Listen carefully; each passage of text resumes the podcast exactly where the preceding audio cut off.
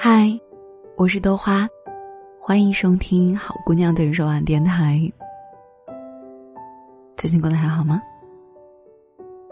又见面了。今天晚上要给你讲一个来自于钟曲文的故事。忙起来，可以治愈一切矫情。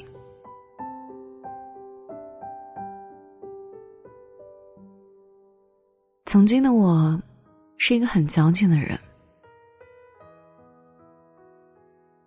当 QQ 的说说还叫心情的时候，我每天能够发十多条，而基本都是一些伤春悲秋的文字，葬爱家族必备语录。在二零零八年开始使用 QQ 到现在，我一共发了五千九百零七条说说。参加工作以前的内容占三分之二，现在回想起来，那时候好像并没有被生活伤害到，而现在的生活反而更挣扎，我好像却并没有更多的感觉了。那时候的我，像是一个沉浸在坏情绪当中自我陶醉的戏精，我很脆弱。我很忧伤，我是一棵无人知晓的小草，而甚至天真的以为，一直追不到的女生，总有一天会喜欢我的这一种文艺的气质。但事实上，在别人的眼里，我只是一个干啥啥不行，当舔狗也追不到女生，还只会抱怨的小垃圾。而我居然用了好几年才明白。没有人会因为你可怜，而选择和你在一起。如果你站在人群当中不能发光，人家凭什么要依偎在你的胸膛啊？而到了真正便利生活之后，已经完全没有功夫矫情了，因为生活节奏太快了，根本没有时间给我们沉浸在情绪当中无病呻吟。每个人的时间都很宝贵，稍有不慎，就会跟不上别人的步伐，就会被落下。反裤衩阵地的微博一段话，说出了很多人的心声。一旦你意识到精力有限，以下的这些事情，你就再也不会做了，比如为消费排队，拐弯抹角的说话。单恋倒贴死缠烂打，分析人际关系和对自己的看法，在网上跟陌生人吵架。只有年轻人才有资格挥霍精力。你是成年人了，你的精力要用来挣钱。而矫情是每一个劣质文艺青年的个性标签，没有一个艺术家不矫情。可惜，矫情的人未必都是艺术家。即便是情感上百转千回的折磨，文艺青年也能够将其弱化成淡淡的忧伤。他们嘴巴里说着要改，结果才改到一半，又矫情的惋惜起来，将自己的情绪美化成一种悲天悯人的脆弱和多情。但是感性的东西，往往毫无逻辑。他们对阅读和观影的感受，通常能够上升到人生、命运、时空的联想。厨房里已经放了一周没有洗的碗，他们却看不到。性格跋扈、容色美艳的华妃有一个经典的表情包，内容就是“见人就是矫情”，他指的。应该是手皮破了发微博，一边打点滴一边写说说，毛毛细雨也发朋友圈配文案，没有伞的孩子要学会奔跑。或者是去农家乐聚个餐，就是享受惬意的生活。偶尔被尿憋醒，早起一天，就开始分享自律的好处。流鼻涕、打喷嚏，就好像是末日降临，需要全宇宙的爱和关心。但其实这些都是小事儿。放到操蛋无情的生活里，根本不值一提。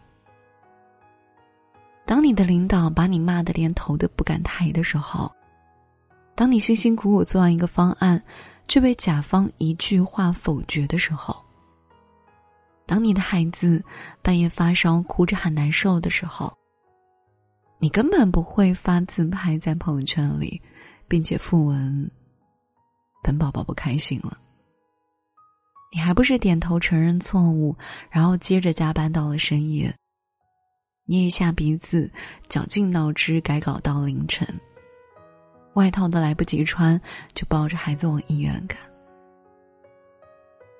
要是遇到挚友背叛、恋人出轨、亲人离世，那什么样的配图能够反映你的愤怒？什么样的文字又能表达你的痛苦呢？当然，现在我们要讨论的矫情，跟抑郁不一样。我也曾有过抑郁的经历，因为穷，因为自卑，因为家人只关心我飞得高不高，不管我飞得累不累。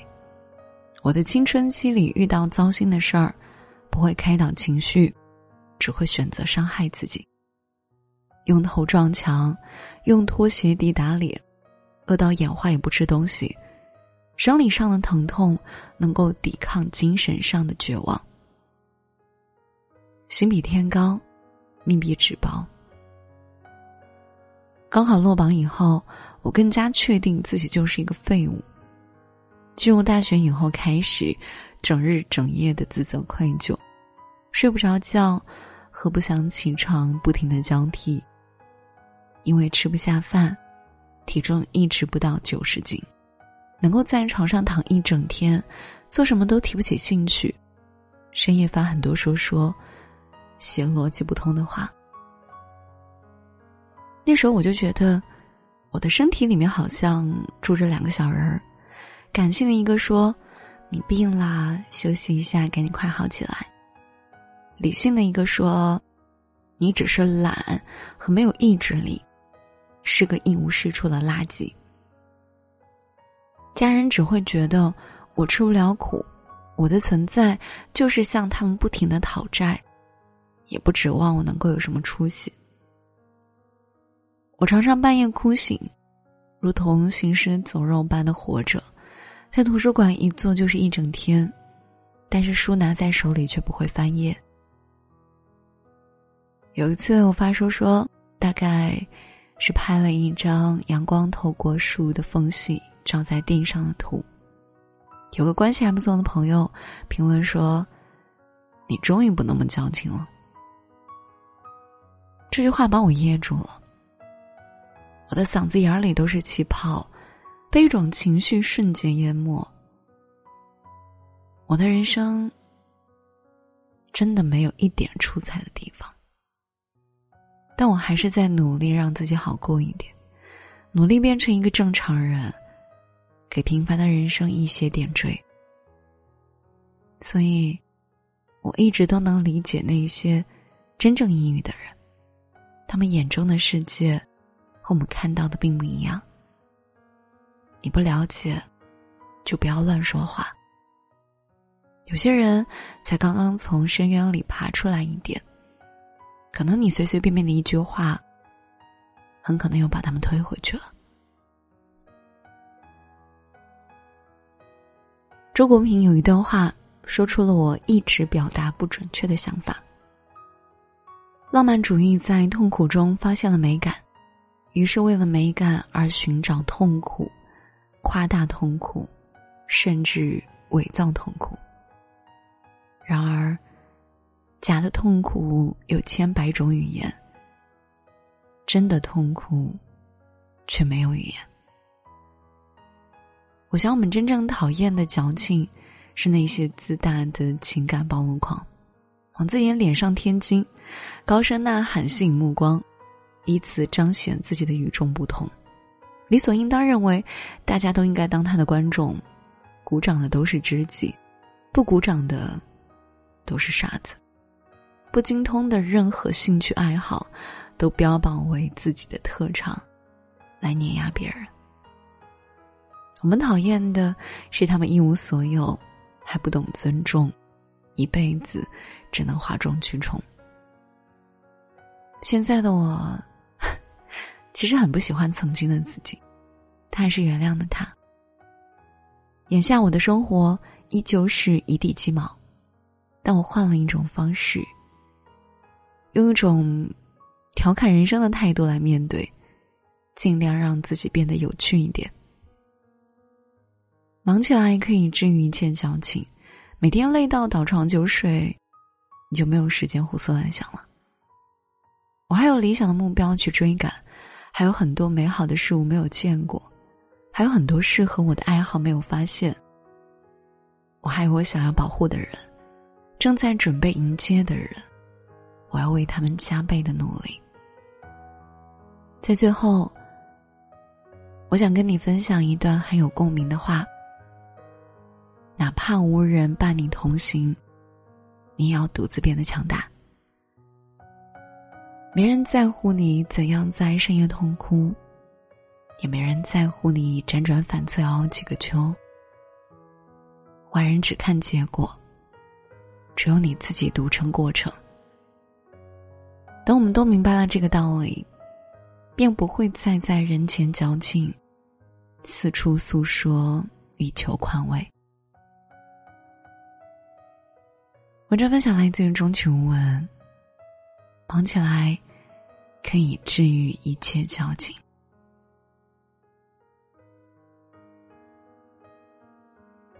我觉得文章开头那句话也挺适合我自己的。曾经的我是一个很矫情的人，曾经的我确实是一个很矫情的人。在我十八岁的时候，呃，我也会一天可能发至少十条。十条朋友圈，十条说说动态。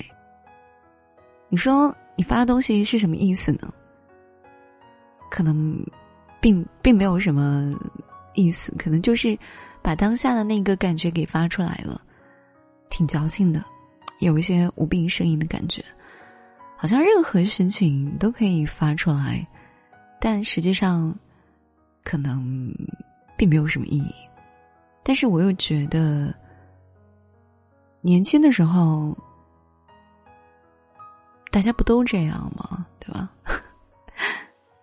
现在只有长大了，经历多了，你才会慢慢成长，变成一个不那么矫情，也会变成一个经历再多事情，也不会那么轻易放弃，也不会随随便便就跟别人讲自己有多么难过、多么痛苦，你只会默默的一个人扛下来，而这些道理。当初十八岁的自己是不知道的，只有到了现在二十八岁的时候，你才会变成了那么一个坚强、勇敢，成了一个真正的大人。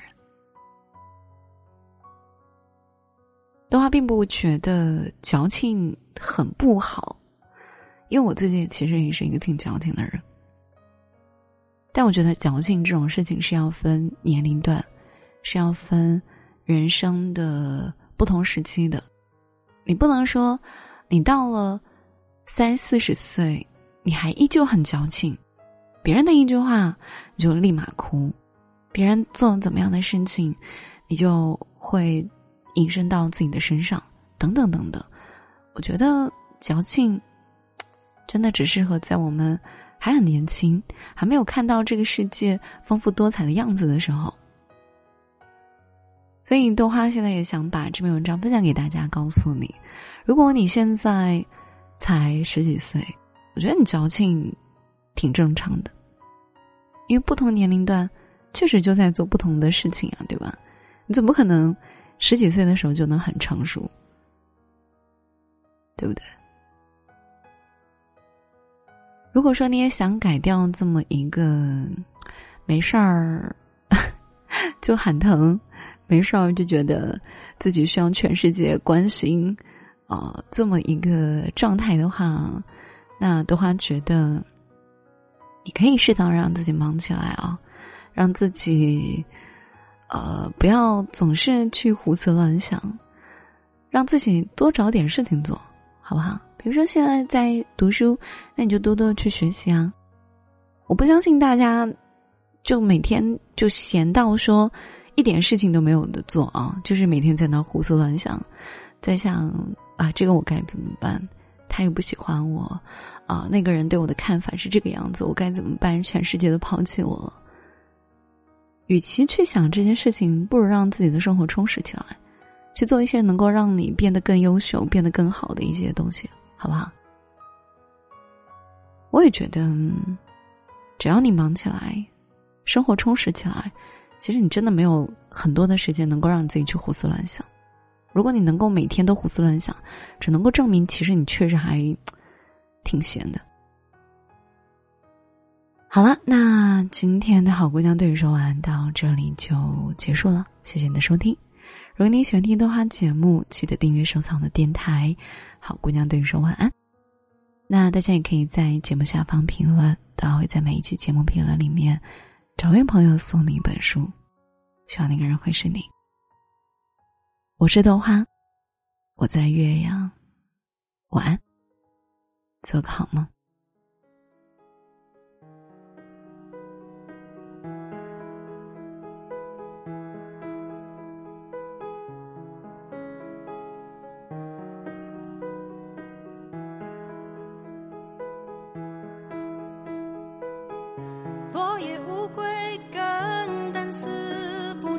线，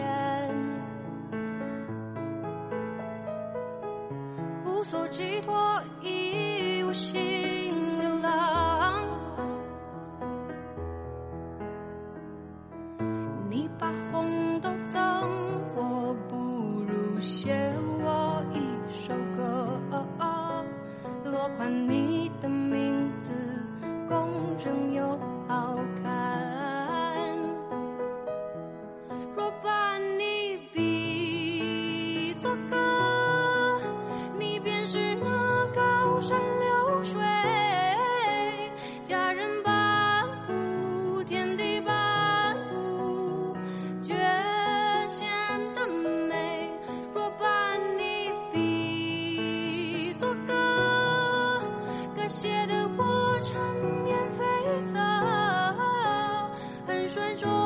show.